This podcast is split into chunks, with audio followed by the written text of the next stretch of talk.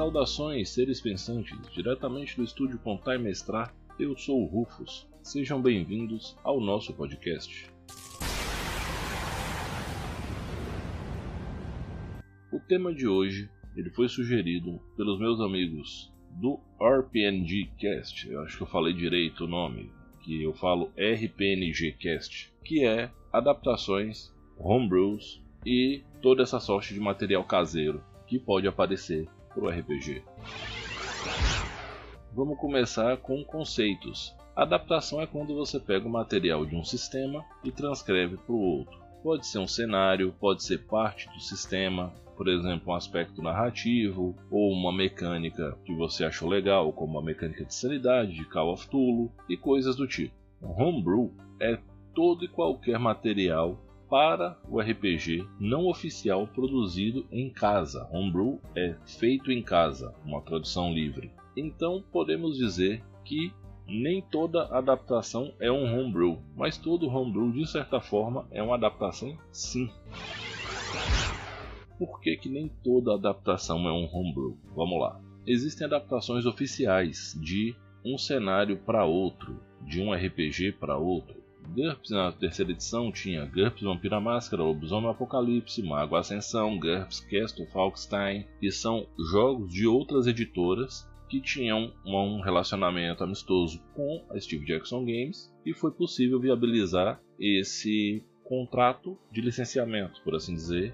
Um outro exemplo fica por conta da recente notícia que teve entre a Paizo do Pathfinder e a Pinnacle, do, ou Pinnacle, sei lá como é que fala trem, do Savage Worlds. Vai sair o mundo de Golarion, né, a Era dos Presságios Perdidos, vai sair para Savage Worlds. Então, existem sim adaptações oficiais de um jogo para outro. E adaptações não oficiais são como a minha adaptação de Dragonlance para Pathfinder 2 edição ou adaptação de um de vocês de Tormenta para Vampiro Idade das Trevas, de Naruto para Fate ou de qualquer coisa para qualquer sistema.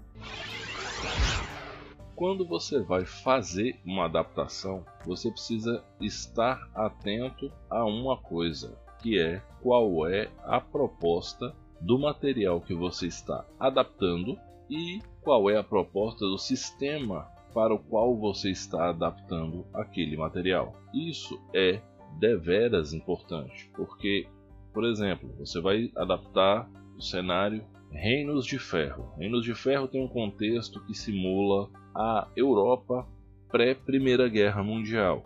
Então, você tem problemas geopolíticos, você tem uma questão de exército se formando e grande pesquisa bélica, um salto tecnológico recente muito grande e isso está temperado com o que? Com magia, com raças fantásticas e com sobrenatural muito interessante. Então você não pode, ao adaptar o cenário de Reinos de Ferro para o sistema em que você quer jogar Reinos de Ferro, eliminar algum desses elementos. E não importa qual deles sejam, porque todos esses elementos precisam estar presentes para que o cenário tenha a sua personalidade preservada. Imagina que bizarro você vai adaptar uma Terra-média de Tolkien, por exemplo, mas só que na Terra-média não tem elfos. Já não é a Terra-média, né? A mesma coisa acontece com qualquer conceito importante de qualquer cenário. Quando você está fazendo esse trabalho, é muito bacana que você, antes de começar, que você faça um consumo bem bacana, bem longo do material que você vai fazer essa adaptação. Assim, quanto mais você conhecer, mais chances de manter a essência daquele material você tem. Ah, Rufus, mas eu não posso adicionar nada meu na adaptação? Pode, mas tenha certo cuidado ao adicionar as suas camadas, principalmente se você quiser compartilhar esse material que você está produzindo com a comunidade. Faça um capítulo à parte, tipo minha abordagem sobre esse mundo, ou quando tiver uma sessão sobre, você falar assim: essa parte foi desenvolvida pelo editor ou foi desenvolvido por mim.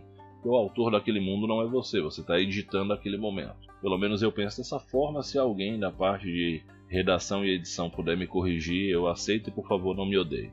Então, retomando, ao adaptar um cenário para um sistema, e não importa se esse cenário ele vem de um outro sistema ou não, ele é um cenário literário ou um cenário do cinema, do quadrinho, não importa. Você precisa identificar esses pilares e preservar esses pilares na sua adaptação.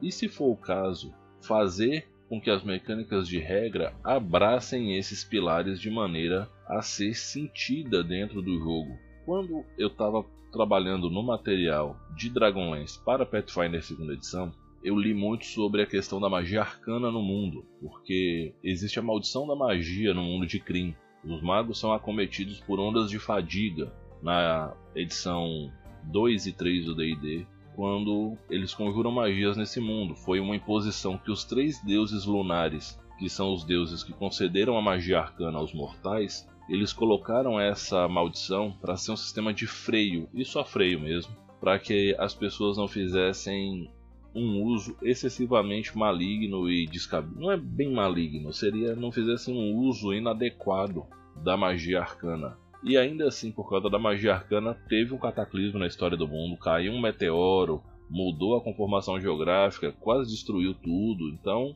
vemos que nem uma maldição que trava impede os jogadores de fazerem grandes besteiras, porque isso foi em jogo. Bom, não existe uma regra sobre isso em Pathfinder, segunda edição. Então, eu tive que ler como essa regra era aplicada na terceira edição, ler mais uma vez qual era o conceito da magia e transpor isso para o Pathfinder. Então, eu criei um sistema de regras para a maldição da magia. E como hoje nós temos outras classes que conjuram a magia arcana, não é uma exclusividade do mago, surgiu o feiticeiro, existe o bruxo, então, fiz um box de texto dizendo que a maldição se aplica à fonte da magia arcana, pelo que eu encontrei nas minhas pesquisas, portanto, ela se estende a feiticeiros, bruxos e qualquer outro eventual conjurador arcano. Eu posso estar errado? Posso. Pode ser que isso não corresponda à realidade do cenário, mas foi o que minhas pesquisas me retornaram. Então foi dessa forma que eu me guiei. E por que, que eu estou falando desse trabalho? É autoapologia? Não, eu estou falando de algo que eu fiz que eu considero muito importante dentro do cenário, que contrabalança com outra coisa que existe, que é a influência dos ciclos lunares na magia. E isso torna, em certos momentos, os conjuradores arcanos muito poderosos, já que as luas são os deuses da magia, elas influenciam a magia da mesma forma que a lua da terra influencia as marés. E isso, em certos momentos, gera picos de poder bem interessantes para os conjuradores. Então, a maldição da magia é uma espécie de compensação para isso, embora eu não as considere equivalentes, mas eu preservei os dois aspectos porque isso é grande no cenário. Um dos personagens mais emblemáticos da história de Dragonlance é um mago, o Haslin Magere, e ele fala e ele se planeja em várias situações em cima do ciclo lunar da lua que rege a magia que ele trabalha. Bom, você falou pra cacete de adaptar cenários. Eu quero que você fale para mim agora de adaptar regras. Gente, adaptar regras é uma coisa muito simples, porque no fim das contas você precisa só sacar o que, que é que está por trás daquela regra, qual é a ideia. Um exemplo que eu sempre dou é o sistema de sanidade de Call of Cthulhu. Desde a primeira vez que eu vi falar desse sistema, lá em 97, lendo a Dragão Brasil, que eu li uma matéria extensa sobre, eu já pensei naquele momento como é que eu ia fazer para trazer aquilo quando pertinente para o jogo que eu jogava no momento, que por acaso era GURPS. Então, o que, que é o sistema de sanidade? A sanidade ela mede quão racional é o seu personagem e ela vai sendo destruída à medida que ele vai tendo contato com o que é incompreensível para ele. É extremamente horrendo ou aberrante. Isso acontece em Call of Cthulhu quando você tem acesso ao Necronômico, a conhecimento dos mitos de forma profunda, ou quando você se encontra ou com um grande antigo, ou com cultistas que já têm certas deformidades, ou com povo serpente, e por aí vai. Então você tem que pensar da seguinte forma: você tem a primeira reação, que é a reação mais visceral do ser humano, que é o medo. E com base nessa questão do medo, você vai trabalhar qual é a jogada da sanidade. Então, se você está usando as regras de vampiro, a Engine World of Darkness, para que você use sanidade de uma maneira interessante, você precisa ter o atributo autocontrole, como acontece na ficha de vampiro para quem usa trilha da humanidade ou para mortais. Então, é baseado em testes de autocontrole e, secundariamente, coragem, porque você precisa primeiro se controlar para depois manter a sua fibra moral e definir se você deve confrontar, evitar ou sair correndo daquilo que está na sua frente. Ao adaptar essa mecânica para GURPS, eu trabalhei em cima da verificação de pânico. Então, cada vez que fosse necessário uma verificação de pânico para uma coisa que fosse muito bizarra, poderia ensejar em dano de sanidade. Eu criei um atributo secundário chamado Sanidade, que é mais ou menos como os pontos de fadiga, só que baseado na inteligência do personagem, porque quanto mais IQ ele tem, né, mais inteligência, maior a capacidade dele de tolerar o que é incompreensível, de tentar racionalizar aquilo antes de se entregar completamente à loucura e ser consumido por ela. Quando eu joguei D&D com essa mecânica, eu fiz com base em testes de vontade, porque foi no DD da terceira edição, e criei um atributo baseado em sabedoria, também chamado sanidade. Sanidade é igual a sabedoria, sendo que quando o seu personagem atinge 50% da barra de sanidade, a parte da tendência dele referente ao eixo ético vai mudar um passo na direção do caótico. Então, se ele é leal, ele se torna neutro, e se ele é neutro, ele se torna caótico. Ao final do seu estoque de sanidade, ou seja, quando a sua sanidade se torna igual à sua sabedoria, você fica completamente louco e perde aquele personagem, porque ele se torna injogável. Assim como acontece em todo jogo que tem sanidade, você perde o seu personagem quando ele se torna completamente insano. Notem que a ideia por trás da mecânica de regras é a mesma, como o medo pode levar uma pessoa até os extremos da loucura. Como é que isso foi transposto em mecânica está dentro de cada um dos jogos que eu falei, mas a essência da mecânica está lá preservada, então isso é importante que você mantenha.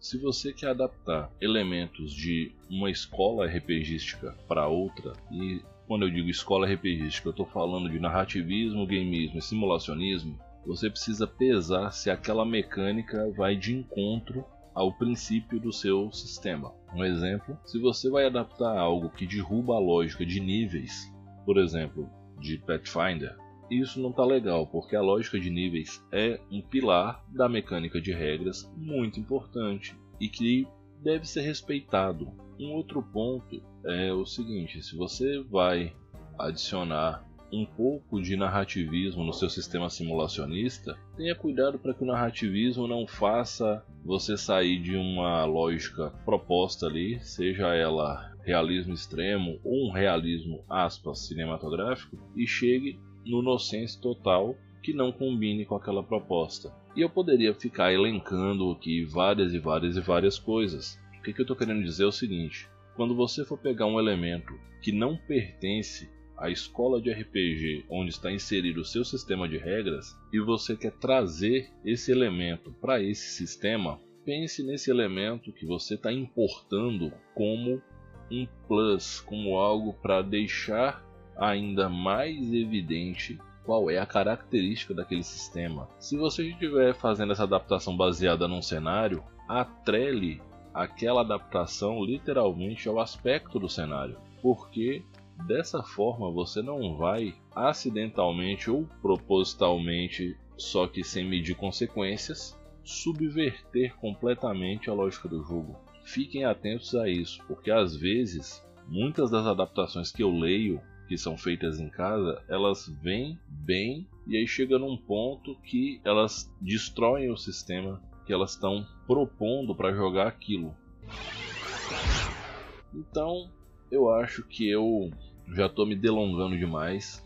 Eu acho que adaptar é algo muito, muito importante. Todo mestre de RPG deve estar confortável para adaptar o que for necessário para tornar o seu jogo melhor, lembrando que se você vai mexer com a matemática de um sistema, principalmente de um sistema gameista ou simulacionista, tenha cuidado de fazer alguns testes primeiro para ver qual ajuste você tem que fazer para mais ou para menos na grade matemática do sistema no geral. Nunca subestime o poder de um ou dois para desbalancear toda a conta matemática de um sistema. Bom, galera, essas foram minhas considerações sobre adaptação Adaptar é importante, é necessário, é gostoso, certo? Façam, compartilhem entre vocês, porque a comunidade como um todo só cresce com as adaptações. Só tenham o devido cuidado para não transformar sua adaptação numa criação própria, porque dependendo da situação você pode ser processado por plágio ou por tentativa de apropriação de propriedade intelectual de terceiros. Fica essa dica aí, principalmente material que é compartilhado. Lembrem-se de, de deixar de maneira clara: esse material foi feito por fãs e não tem fins comerciais. Que nome do sistema, ilustrações usadas, nomes de personagens famosos, lugares, não sei o que, não sei o que, são propriedades únicas e exclusivas de seus criadores e esse tipo de coisa. No mais, como eu sempre digo, respeitem-se, divirtam-se, dividam o lanche, usem máscara, usem álcool gel, mantenham o distanciamento social. Tá quase acabando a pandemia, galera. Falta pouco, mas ainda não acabou, então cuidado não é demais. Mais uma vez, respeitem-se e divirtam-se. Eu sou o Rufus e esse foi o podcast do Contar e Mestrar. Até semana que vem.